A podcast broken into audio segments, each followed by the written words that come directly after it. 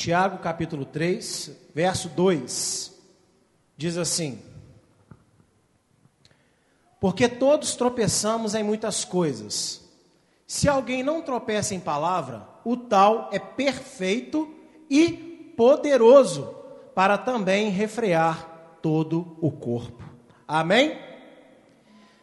Pai, no nome do teu amado filho Jesus, que nesta noite o Senhor possa nos abençoar e nos transformar de dentro para fora, nos ajudar a alcançarmos em Ti e para Ti a plenitude do qual o Senhor nos criou. Que nós possamos voltar para os nossos lares melhores do que nós chegamos aqui nessa noite. No nome de Jesus, amém. Pode se assentar, amém? Dando glória a Deus. Olha só que verso mais interessante que nós vamos encontrar aí na palavra de Deus. Porque todos tropeçamos em muitas coisas. O que, que a gente aprende logo de cara? Fale comigo assim: ninguém é perfeito. Todos nós tropeçamos. E tropeçamos em muitas coisas, amém? É o que o texto está dizendo. Agora tem o seguinte: muita gente pensa assim, ninguém é perfeito, então não tem problema se eu errar. Ninguém é perfeito, então não tem problema se eu pecar. Ninguém é perfeito, então eu não preciso me esforçar tanto assim para mudar. Mas não é verdade isso. Ninguém é perfeito, mas isso não é licença para que a gente continue pecando. Está entendendo isso? Quando aqui Tiago está dizendo todos nós tropeçamos em muitas coisas, é para concordar quando João ele fala que aquele que diz que não tem pecado já está o quê? Pecando. Mas isso não é para você ficar confortável numa zona de pecado, numa zona de dificuldade. Isso é para que você tenha um despertamento. Fala comigo, despertamento. O que, que Deus quer despertar com isso? A sua consciência. Que você precisa vigiar palavras, pensamentos e atitudes. Então, quando fala ali, porque todos tropeçamos em muitas coisas, não é para que você fique assim, olha, todo mundo tropeça, então, eu também tropeço. Então, estou igual todo mundo, vou ficar assim, vou morrer assim. Negativo. É para mostrar para você que nós temos uma falha em nós, nós temos uma deficiência em nós, temos uma dificuldade de acertar. Porém, nós temos que despertar uma consciência para nos esforçarmos um pouco mais e aos poucos pararmos de errar, pararmos de pecar. Onde é que eu posso afirmar para você essa verdade? Primeiro a João capítulo 3, verso 9. 1 João capítulo 3, verso 9, como diz o Wilson, né? Agiliza os seus dedinhos aí hoje, que nós vamos passar algumas, alguns trechos da palavra. Primeira carta de João, capítulo 3, verso 9, olha o que diz: Qualquer que é nascido de Deus não permanece em pecado porque a sua semente permanece nele e não pode pecar, porque é nascido de Deus. Então, quando nós somos filhos de Deus, nós recebemos uma semente em nós. Amém? Diga comigo, semente. E essa semente vai nos impedir de continuar pecando. Não significa que você nunca mais não vai errar em nada mas significa que aos poucos, um dia após o outro, os erros eles vão diminuindo. E você vai se fortalecer em atitudes corretas. O erro na sua vida vai parar de ser um algo cotidiano e vai se, e vai se tornar um algo acidental. Você vai dar escorregadas, às vezes. Mas você já não vai mais planejar o pecado e correr atrás do pecado. Por quê? Porque foi colocada uma semente em você. E que semente é essa que foi colocada em nós? A palavra de Deus. A palavra de Deus é a semente. Amém? Se a palavra de Deus ela vem para dentro de nós, o que, que vem junto com a palavra de Deus? O Espírito Santo. Porque é Ele que nos convence dessa palavra que está em nós. E junto com o Espírito Santo vem o que, gente? A presença do Pai e a presença do filho. Então, aqueles que são filhos de Deus não vão ficar pecando toda hora.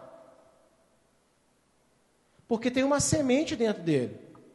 Mas, pastor, e se eu estou pecando toda hora? Como é, que está acontecendo comigo então? É aquilo que o próprio João vai dizer aqui no texto.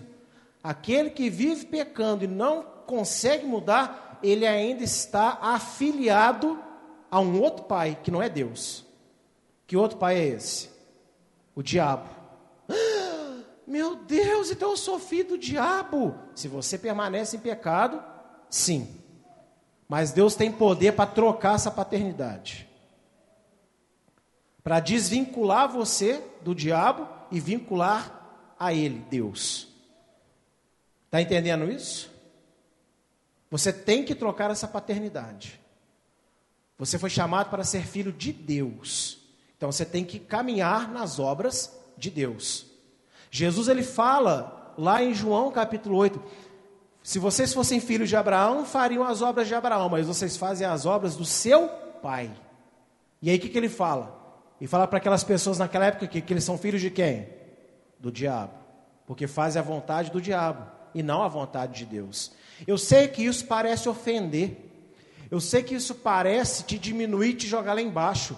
Mas, como eu gosto muito de falar quando eu estou numa visita, é impossível você, você tratar uma doença sem diagnosticá-la. Então você não tem como você se aproximar mais de Deus e deixar que Deus cure os seus problemas, cure as suas dificuldades, se você não identificar em quais áreas da sua vida o Pai ali não é Deus, é o diabo. Por quê? Porque você está andando em livre desobediência. Você sabe que é errado e você está fazendo o errado, mesmo sabendo que é errado. Então, nessa hora, você está escolhendo que o seu pai seja o diabo. E não tem como consertar a sua vida com uma oração de poder forte. Não é assim que funciona, não. Tem que haver mudança de atitude. Se a gente chegar e fazer uma oração de ultrapoder, a casa é limpa, mas ela não é cheia, o que, que acontece? Volta ao estado anterior e volta sete vezes pior. Então, todos tropeçamos em muitas coisas. Só que isso não pode ser um argumento que você vai usar para continuar em pecado, para continuar fazendo coisa errada, para continuar pensando errado, agindo errado, falando errado. Como se você, tipo assim, ah, eu estou igual todo mundo. Não é por aí. Todos tropeçamos em muitas coisas, é um despertamento que você deve ter, que você é falho. Mas Deus, ele é perfeito e ele vem dentro de você fazer habitação para te ajudar a alcançar essa perfeição. Então você tem que se esforçar. Se todo mundo está indo para a direita, você não pode falar, ah, também então vou para. Não. Você tem que andar na contramão da maioria, se essa maioria estiver caminhando errado. Amém, queridos? Olha só, isso também fica descrito para nós em Romanos capítulo 6.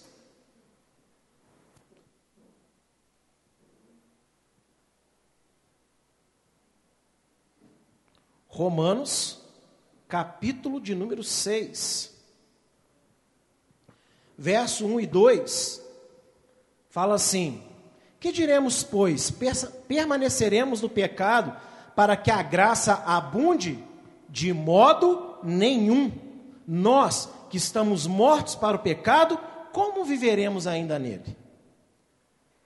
Tem gente que pensa assim: ah, eu estou no pecado, todo mundo peca, ninguém é perfeito, eu não sou perfeito, perfeito é só Jesus. E aí, quando Deus vai e faz alguma coisa boa, abençoa a pessoa, está vendo? Deus me ama apesar do que eu sou. Mas Paulo está falando o contrário, não é porque é, Deus derrama a graça dele, o perdão dele, que você vai continuar pecando como desculpa. Você tem que oferecer uma resistência ao seu erro. Você tem que oferecer uma resistência à sua dificuldade. Você tem que chegar no momento crucial da sua vida onde você vai dar uma guinada. Você vai parar de insistir e de perseverar no caminho mau, para andar e perseverar no caminho bom. Isso, gente, é evangelho. Evangelho, né? Conversão é literalmente você está numa direção e você passar a andar na direção oposta.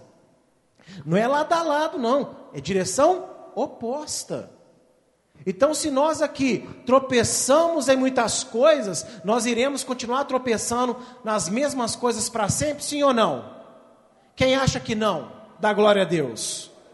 Não. Imagina o seguinte cenário: você está na rua e você vê uma pessoa andando e ela trupica. Aí quando chega no outro dia, a pessoa vai andar no mesmo caminho. E no terceiro dia, 15 dias, 20 dias depois, o que, que você vai pensar da pessoa dessa? É doida. Tem problema. Não vai, vai pensar isso ou não vai pensar isso? Por quê? Qual que é o normal? Se a pessoa anda e trupica, qual que é a primeira reação de alguém que tropeça e cai? Ela levanta, recupera o equilíbrio, não é isso? E olha para trás, para ver onde tropeçou. Porque no dia seguinte, se ela tiver que passar por aquele mesmo caminho, ela, opa, ou dá a volta, ou remove o obstáculo. Então todos tropeçamos em muitas coisas, mas nós não podemos continuar tropeçando para sempre. Então nós iremos continuar no pecado porque a graça de Deus é muito boa? Não, nós vamos usar a graça de Deus como alimento para contornar os nossos erros. Você quer encontrar motivação para vencer o seu pecado? A graça de Deus. Você quer encontrar força para vencer o seu pecado? A graça de Deus. Então, como você vai ver isso? Olhe para a cruz. Olhe para o Senhor. E aí você vai vencer. E aí você vai contornar, você vai parar de tropeçar nessas muitas coisas. Amém? Veja,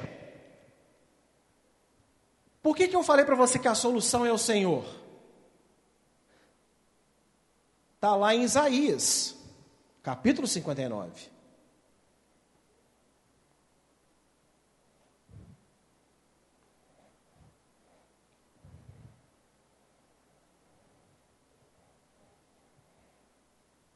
Isaías 59. Olha só o que vai dizer aqui, que interessante. Eis que a mão do Senhor não está encolhida para que não possa salvar, nem agravado o seu ouvido, tampado o seu ouvido para que não possa ouvir. Mas as vossas iniquidades, fala comigo, iniquidades, fazem separação entre vós e o vosso Deus e os vossos pecados encobrem o seu rosto de vós, para que não vos ouça. Olha para cá um instante. Deus, Ele quer salvar, Ele quer ajudar. Deus, Ele quer pegar na tua mão e te conduzir ao caminho bom. Ele quer te tirar da onde você tropeça, Ele quer te mostrar o que tem feito você errar. Agora, se o pecado, se, os, se, os, se as muitas coisas permanecerem ali, ele não vai poder ajudar. Porque ele é um Deus santo. Então, ele vem para remover as pedras de tropeço da nossa vida. Ele, você pede a ajuda de Deus. Deus falou: Ok, vou te, vou te ajudar. Mas, Senhor, mas eu gosto de catar o cavaco. Aí Deus, não, não tem como eu te ajudar desse jeito. Eu tenho que remover isso que está fazendo você tropeçar.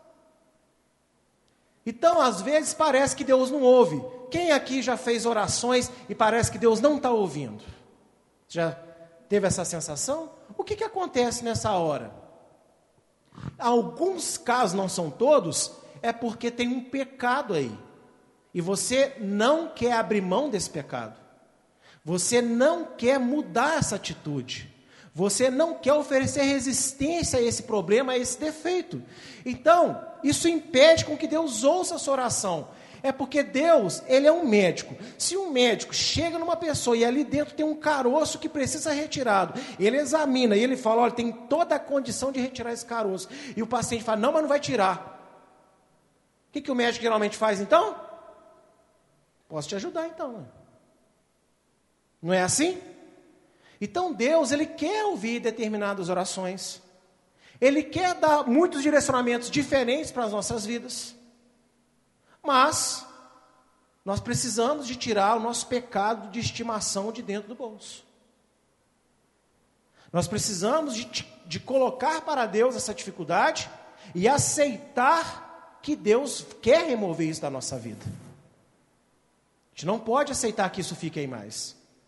Porque se a gente deixar isso daí, o que, que a gente acabou de ler? O que, que acontece? Deus não vai ouvir. Não é de ouvir quem está surdo. É o que a palavra diz aqui, ele não está surdo. A mão dele não está encolhida. Só que o pecado cria uma barreira. Deus, ele é quem derruba essa barreira. Não é você, é ele. Mas você tem que estar disposto a deixar que ele remova essa barreira. Senão, sabe o que acontece? É como uma pessoa que fala assim: Ah, eu cansei do Facebook e não quero ter mais conta no Facebook. Desinstala o Facebook.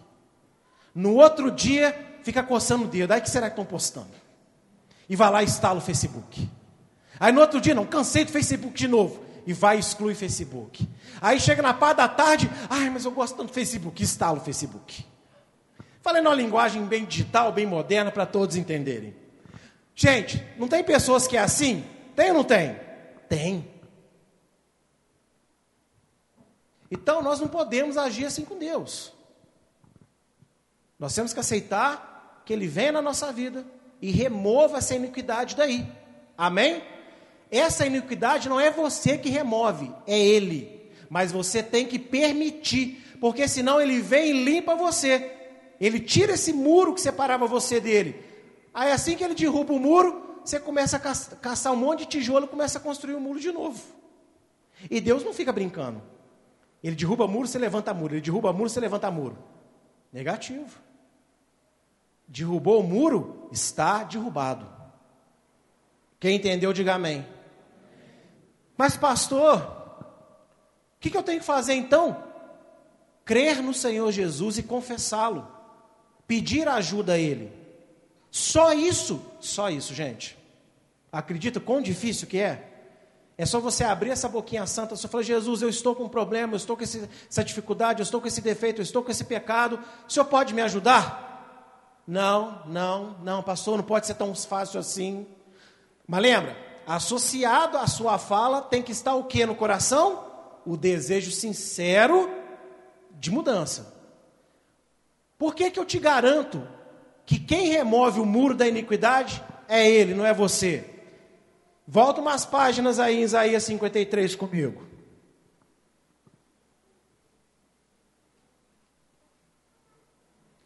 Isaías, capítulo de número 53. Só o verso 5, que lindo. Olha o que fala. Mas ele, ele Jesus, foi ferido por causa das nossas transgressões e moído por causa das nossas iniquidades. O castigo que nos traz a paz estava sobre ele, e pelas suas pisaduras fomos sarados. Quem é que remove a iniquidade então? É você? Sou eu? Quem remove a iniquidade? Yeshua, Jesus. Ele remove essa separação. Isso é obra de Deus para que ninguém se glorie.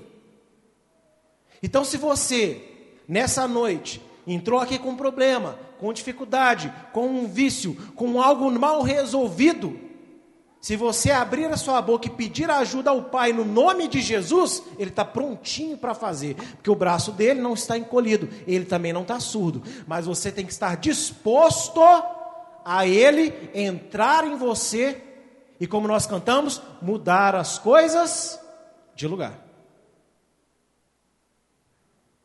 Porque se você falar, vem e me ajuda, mas não mexe em nada, aí ele não vem. Olha que coisa maravilhosa. E olha, ele diz aqui o castigo que nos traz o que mesmo? A paz, não é isso? Castigo que nos traz a paz. Ô, gente, como é que é aquela benção que a gente canta no final do culto mesmo? Tem a último pedacinho, né? Que o teu rosto brilhe sobre nós e nos traga paz. O que, que a gente leu em Isaías 59? O rosto do Senhor, por causa do pecado, fica o quê? Encoberto. Gente, nós nunca teremos paz de verdade se o rosto de Deus não brilhar sobre nós. E o castigo que nos traz a paz está sobre Jesus. Significa que Jesus ele vem então para trazer o brilho do rosto de Deus sobre as nossas vidas, para que tenhamos paz. Paz com quê? Com Deus. O ouvido dele vai ouvir. A mão dele vai curar, libertar, levantar, sarar. E o que você estiver precisando. Dá um glória a Deus quem está entendendo até aqui. Então veja, muitos tropeçamos. E aí tem uma coisa ali interessante, né? Se alguém não tropeça no quê? Leia aí para mim. Se alguém não tropeça em? Bem alto. Em? Palavra. Se alguém não tropeça em palavra, o que, que essa pessoa se torna? Perfeito. Mas peraí. Está vendo como é que muitos tropeçamos? Não é sinal de que eu posso continuar? Porque, ó, tá dando segredo, tem como alcançar uma perfeição. E a pessoa não só é perfeita, o que, que a pessoa é também depois? Poderosa. Já, você já parou para imaginar isso? Que Deus quer que você seja poderoso? Não é poderoso para abrir, céus, é, para abrir o mar vermelho, tá? Nem para criar a vida do nada, que pertence a Deus. Mas é um poder aqui. Deus ele quer que você se torne poderoso. Sabe para o seu irmão, Deus quer que você seja poderoso. Vamos entender o que é tropeçar em palavra? Amém? Gente, olha só. Se você tropeça em palavra, significa que o seu corpo vai andar o quê? Desgovernado. É o que está escrito ali, ó. Se a pessoa for perfeita e poderosa, ela consegue refrear o corpo. E com que nós pecamos com o que, gente? Com o nosso corpo. Ah, eu peco a minha mente, mas a mente está dentro de onde? Do corpo. Entenda isso. Se nós falhamos em palavras, a gente fica com o corpo desgovernado. Está entendendo isso? E aqui, você acaba falando coisas que vão gerar pensamentos ruins. Tem gente aqui às vezes que não está pensando nada de ruim, mas fala uma besteira e aquela besteira que fala agora vai alimentar muitos pensamentos. Você fala uma besteira e a besteira proporciona pensamentos ruins dentro da sua mente, no seu coração. E também um coração cheio de coisas ruins vai falar o quê? Besteira. É, é, é, é um casado no outro. Você pensa, você fala besteira. Você fala besteira, você passa a pensar besteira também. Entende isso? Isso é um algo terrível. Eu quero que eu dê um pequeno testemunho. Como Deus, Ele essa semana, Ele deixou experimentar isso. Quem me conhece sabe que quando está perto de mim e começa a falar bobagem, eu, eu, corrijo na hora. Tem gente que é muito irritado comigo por causa disso. Que eu começo a pensar, ah, porque eu sou feio. Como é? Era o quê? É, aí a pessoa custa entender e tem hora que ela fica brava. E eu, com a minha esposa, minha filha dentro do carro, levando a Luísa para fazer um exame essa semana, a gente estava comentando sobre uma viagem que nós iremos fazer em dezembro, uma semana de férias. E eu fico brincando com ela que ela tem que dirigir na estrada, que eu quero ir carona, descansado, né? Isso não acontece nunca com a gente. Eu tenho que dirigir sempre. E aí, eu brincando com ela, eu falei assim: olha, até dezembro, eu vou ficar doente, vou ter uma dor na perna direita com qual eu dirijo, você vai ver, você que vai ter que dirigir. E, e gente, passado uma, uma hora e meia, duas horas, começou a sentir uma dor na perna tão terrível, e ela só acabou hoje aqui na hora do louvor. Eu não estava conseguindo andar. Eu não estou brincando, passei a semana inteira abaixo de remédio. E ela falou assim: ó, foi aquela brincadeira. Eu falei: não, Deus sabe que meu coração não estava assim. Aí depois eu parei, pensei, falei: poxa vida, para que, que eu fui falar isso? Fui brincar. Mas tem coisas que a gente não deve brincar de jeito nenhum com a nossa boca. Mas graças a Deus eu fui curado aqui hoje. Mas Deus deixou eu aprender. Como que é perigoso a gente deixar qualquer palavra sair à nossa boca? É muito perigoso. E aí está dando segredo para nós, nós tropeçamos. Mas se a gente é perfeito na palavra, não é isso? Se a gente não tropeçar na palavra, a gente vai parar de tropeçar nas outras coisas também. Está entendendo isso, sim ou não? E olha só, palavra aqui, gente, não é positivismo, não, tá? Ah, então agora eu vou só falar coisa boa. Eu vou ganhar um Corolla 2021. Eu vou ganhar mansão nos altos da Jaquitibara, lá, sei lá. Não sei o nome, bairro chique, você vê, imagina aí. Eu vou ganhar 15 mil reais. É isso. Você vier para você ser uma pessoa que vai se abençoar com palavras, não é isso não, porque tem coisa que não é para você, tem coisa que não é para mim. Amém? Você não tropeçar em palavra é você ter consciência da verdade. Repita comigo: consciência da verdade. E o que é a verdade? Que verdade é essa que eu preciso de ter consciência, então, pastor? João 17, verso 17.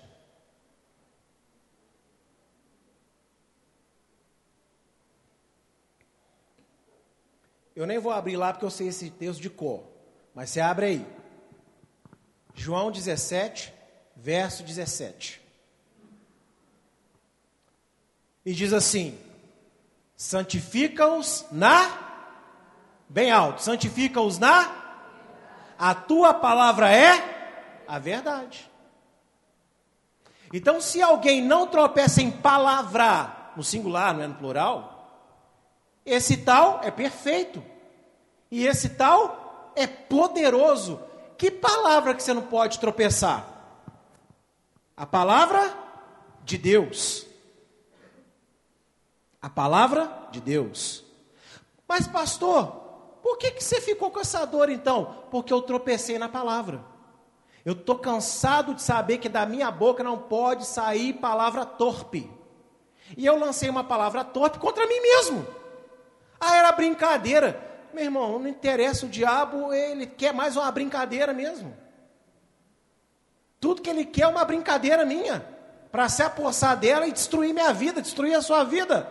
A gente acha que está brincando. Satanás está sorrindo. Ai, ganhei legalidade que eu precisava. Mas como Deus é bom, Ele deixou. So, irmão, não estou brincando, eu sofri essa semana. E muito. Mas era para eu aprender a lição. Eu ia falar sobre, sobre, sobre este tema, palavra. Então eu tive que sentir na pele. E aqui no nome do Senhor Jesus eu quero falar para você: não sinta na pele também. Aprenda com o meu exemplo nessa noite e saia daqui curado dessas coisas. Pare de falar mal de si mesmo. Pare de se amaldiçoar. Pare de tropeçar na palavra de Deus. Eu já estava mais do que convencido de que essas coisas não são boas, pela palavra de Deus. Ignorei. Primeira vez na minha vida que eu ignoro. Mas, não é verdade? Precisou de muitas tentativas, né? Então, cuidado aí com o que às vezes você está proporcionando para o diabo fazer na sua vida. Às vezes basta uma, uma única oportunidade para ele vir, colocar a mão e estragar tudo. Amém? Santifica-os na verdade, a tua palavra é a verdade. Gente, o que é ser santificado na palavra? Não é só estudar. Amém? Não é só você estudar a Bíblia é você agir conforme você estudou. É você pensar conforme você estudou. É você falar baseado no que você estudou. O estudo da Bíblia não é para formar grandes teólogos ou grandes sábios aos olhos das pessoas. O estudo da Bíblia é para fazer com que o teu agir, fale comigo, agir, seja santo. Amém? O estudo da Bíblia é para fazer com que o seu pensar seja santo. Quanto mais você estuda a palavra, você vai agir conforme Deus deseja. Quanto mais você estuda a palavra, você vai pensar da mesma forma que Jesus pensa. É por isso que Paulo escreve: nós temos a mente de Cristo.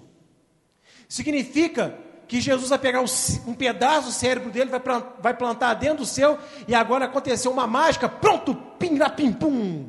Agora só penso coisa boa. Não é isso.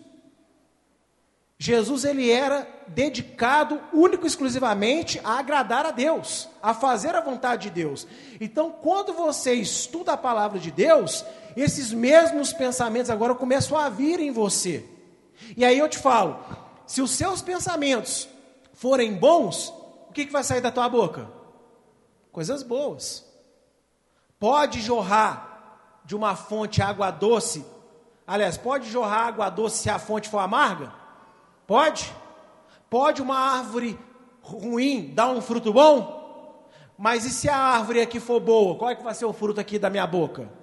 E se aqui a fonte for doce, o que, que vai sair da minha boca também? Porém, do que, que eu encho a minha mente? O que é que eu alimento os meus pensamentos? O que é que eu dedico os meus olhos? O que que os olhos são a janela? Os olhos são a janela da alma. Repita comigo, os olhos são a janela da alma. Então, o que que está entrando na minha alma através dos meus olhos? O que está entrando na minha alma através dos meus ouvidos? O que que eu estou alimentando a minha mente? O que eu alimento a minha mente? Através dos meus ouvidos, através dos meus olhos, vai descer para onde? Para o coração. E quando chegar no coração, este coração vai alimentar o quê? A boca. Jesus ensinou a boca, a boca fala. Agora, o que, que enche o coração? A mente. E o que alimenta a mente? O que eu vejo, o que eu ouço. E o que Jesus nos ensina em João 17, 17? Ó, o tal é perfeito. Você concorda comigo que perfeição é santidade? É a mesma coisa? Sim ou não? Se eu não tropeçar em palavra, eu sou perfeito. E qual é a palavra que eu não posso tropeçar? A palavra de Deus. Então, se eu me dedico à palavra de Deus, eu sou santificado na verdade. Se eu estou cheio de verdade, a minha mente vai pensar coisas boas. Por consequência, o meu coração vai sentir coisas boas. E o meu fruto, no meu falar e no meu agir, vai ser o que? Bom. Entende? Veja só, Gênesis 17, verso 1, vai nos ensinar e vai nos confirmar isso. Pela fé, você é filho de quem? Bem alto, filho de quem? Abraão. Olha só o que Deus fala para Abraão em Gênesis 17, verso 1. Gênesis 17, verso 1. Sendo, pois, Abraão da idade de 99 anos. Olha para mim aqui um instante. Quantos anos Abraão tinha aqui? Quantos? Bem alto. Quantos? E tem gente que fala assim: não, mas eu já estou velho demais para isso. Para mim não tem jeito. Mas quantos anos que Abraão tinha aqui? E se Abraão pensasse igual muitos de nós pensamos? Já passei uma vida inteira assim. Minha mãe era assim, minha avó era assim, minha tataravó é assim, eu também sou assim. Mas Abraão, ele ouviu essa palavra de Deus com, mais uma vez, 99 anos. Quantos anos você tem? Importa? Importa quantos anos você tem? Não. Então vamos seguir. Sendo, pois, Abraão da idade de 99 anos, apareceu o Senhor Abraão e disse-lhe: Eu sou o Deus Todo-Poderoso. Olha para mim um instante. Você está na igreja, sim ou não? Quantos acreditam que eu estou aqui na frente hoje e que eu sou enviado desse Deus? Então eu falo para você, não a mim, mas diante dele. Você está hoje diante do Deus Todo-Poderoso. E olha que ele fala para Abraão: anda em minha presença e ser perfeito. E eu quero falar para mim e para você nessa noite: devemos andar na presença para que nós possamos ser perfeitos. A palavra de Deus me santifica. E como que ela me santifica? Só de eu estudar a palavra? Não. Eu tenho que andar na presença baseado no que eu estudei. É impossível uma pessoa permanecer na presença de Deus se ela não ouvir a voz de Deus. E aqui eu não estou falando como Abraão ouviu aqui. Eliahu, Eliahu, ande na minha presença. Bum. Não. Algumas pessoas vão ouvir esse tipo de voz. Mas qual que é o jargão do crente mesmo? A Bíblia é o que mesmo de Deus? É a pá? Pá? Palavra e voz eu posso dizer que é a mesma coisa? A Bíblia é a voz de Deus, sim ou não? Você nunca vai conseguir ficar firme na presença de Deus enquanto você ignorar a Bíblia Sagrada. Que Deus vai ficar mudo, Ele não vai falar.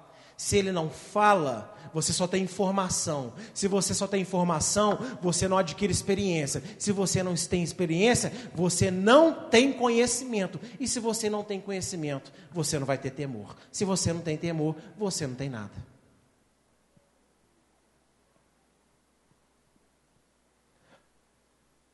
Estudar a Bíblia não é obrigação, não. É necessidade. É sobrevivência. Porque devemos ser santificados na palavra de Deus. E Abraão tinha a Bíblia para ler? Não. Mas em Gênesis 26, verso 5, Deus fala para Isaac: Olha, o teu pai, Isaac, ele obedeceu a minha voz, guardou meus mandamentos, meus estatutos, meus juízos. E nós, hoje, temos uma Bíblia temos referências. Abraão ele teve que se tornar a referência para nós. Então o juízo para nós vai ser mais leve ou mais pesado? Mais pesado. Nós temos que entender qual é a geração que vivemos e o que Deus disponibilizou na nossa geração. E, gente, Ele disponibilizou só coisas boas e tremendas. Diga comigo, aleluia. Ó, quer ver quanta coisa boa que, que ele proporcionou que Abraão não tinha? Vamos começar. Fale comigo assim: Bíblia. Abraão não tinha Bíblia. Fale comigo assim: igreja. Abraão não tinha igreja. Fale comigo: pastores. Abraão não tinha pastor. Fale comigo assim: outros crentes. Era Abraão só.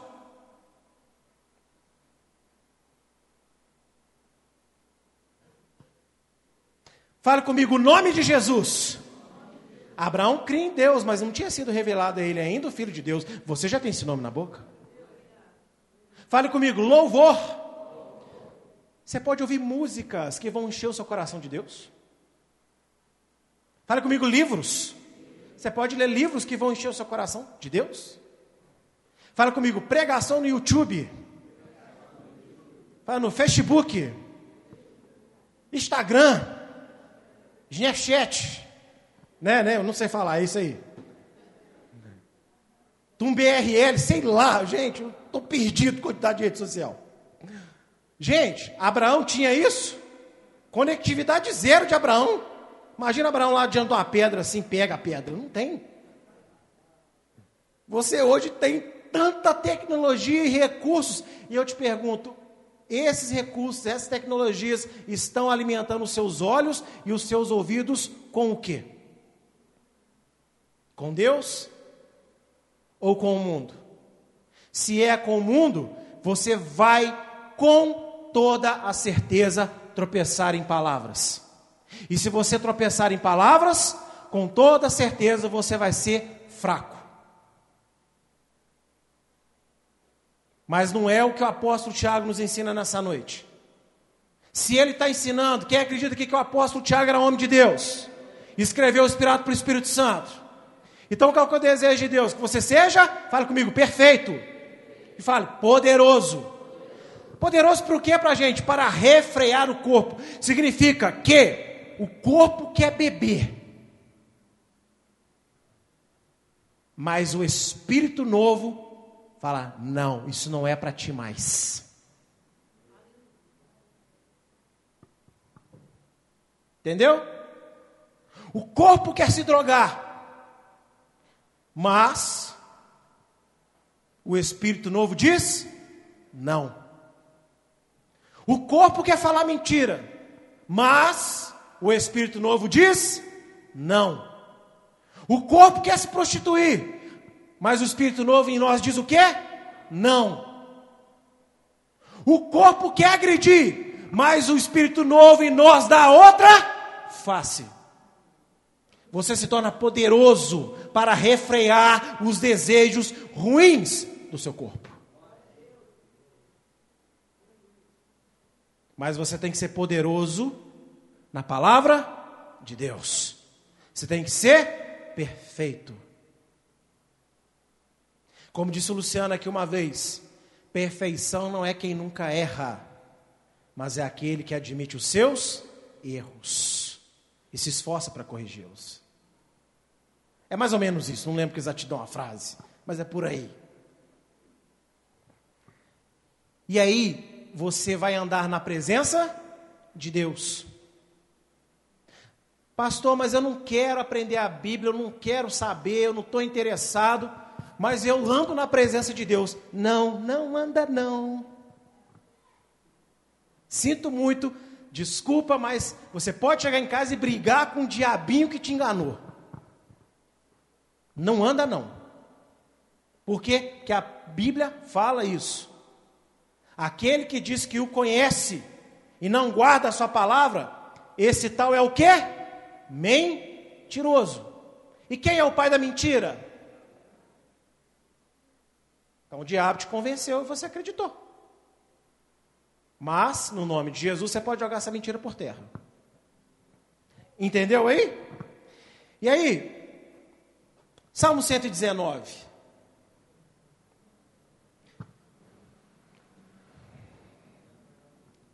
Salmo 119,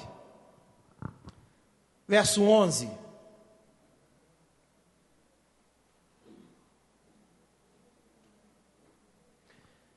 Tem até uma canção com essas palavras, não é isso?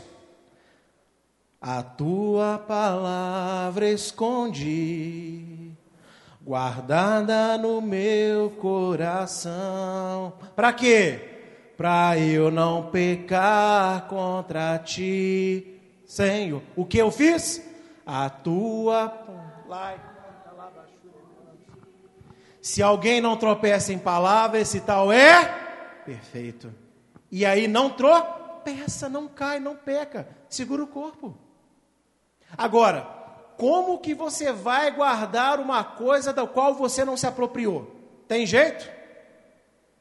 Imagine que eu chego aqui nesta noite eu estava andando por aí e eu caí num poço. Quando eu cheguei no fundo desse poço, gente, tinham esmeraldas e rubis e diamantes do tamanho desse copo. E eu contei e dava aí mais ou menos 90, 90. Eu falei, gente, é muito egoísmo ficar tudo só para mim. Vou levar um para cada um lá na igreja. Falei, gente, está aqui os diamantes, um para cada um. E você fica tão feliz que você sai por essas portas, chega em casa, ah, o milionário ganhou um diamante. Aí a pessoa, cadê? Ah, esqueci lá. Aí quando você chega aqui, eu falo assim, ah, sobrou, irmão, leva dois. O seu ficou para trás, você adiantou alguma coisa? Você tomou posse? Então, como é que você vai guardar a palavra do Senhor no seu coração se você não a abre, se você não a lê, se você não senta aqui, se você não escuta, se você não presta atenção. Tem jeito, gente? É impossível. Então fale para o seu irmão, pelo amor de Deus, dê valor. Amém? E aí, voltando lá no livro de Tiago,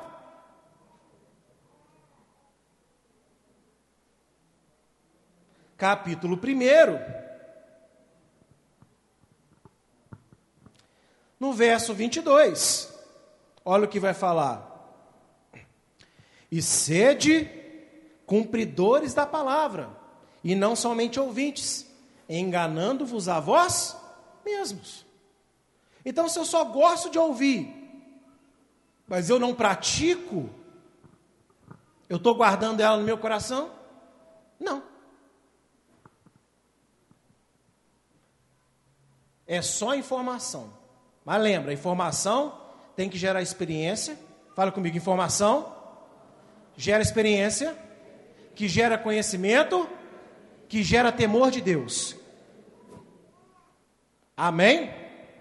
E para terminar, agora você vai entender mais do que nunca. Mateus 22.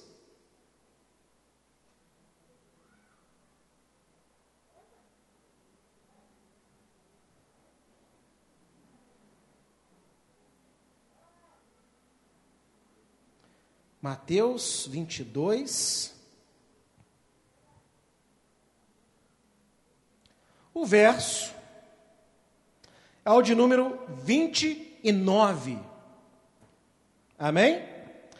Jesus, porém, respondendo, disse-lhes: Errais, não conhecendo as Escrituras, nem o poder de Deus. Olha para o verso que está na tela aí. Se alguém não tropeça em palavra, que palavra? De Deus. Esse tal é o que? Perfeito. Quem é perfeito erra? Não. E ele é o que? Poderoso poderoso. O que, que faltava para esse pessoal aqui? Poder. Faltava perfeição. E aonde que eles tropeçaram? Onde que eles erraram? Na palavra.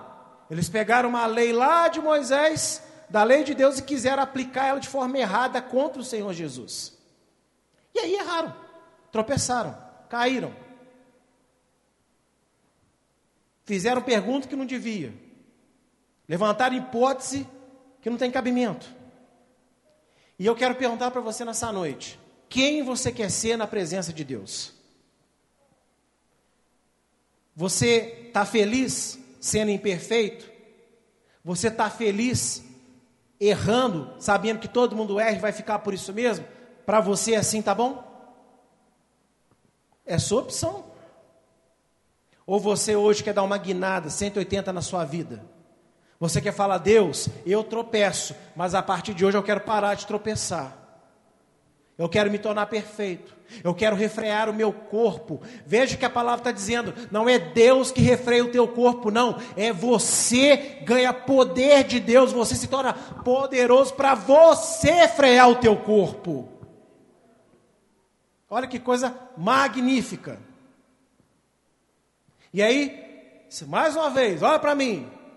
Você quer continuar? Catando aí? Sim ou não? Não, né?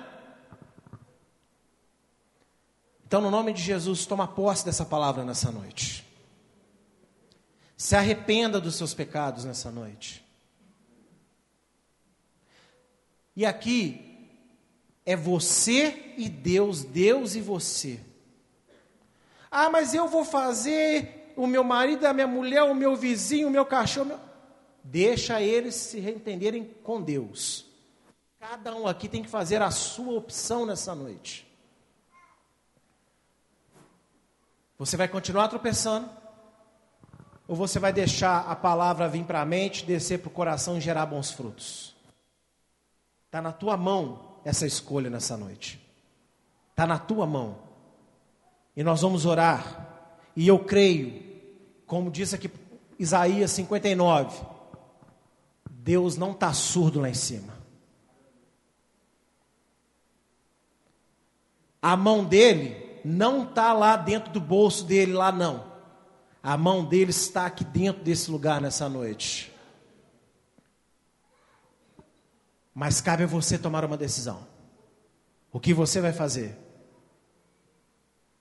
Levar essa vida assim ou se tornar perfeito e poderoso na presença de Deus, para vencer Fale comigo: pecado, vício, raiva, depressão, ansiedade, mimimi e por aí vai. E ó, te garanto que no pacote vai ter muita doença aí que vai acabar também. Vai ter muita doença física aí que vai acabar, porque existem alguns maus na nossa vida que são espirituais. Você crê nisso? Amém? Glória a Deus.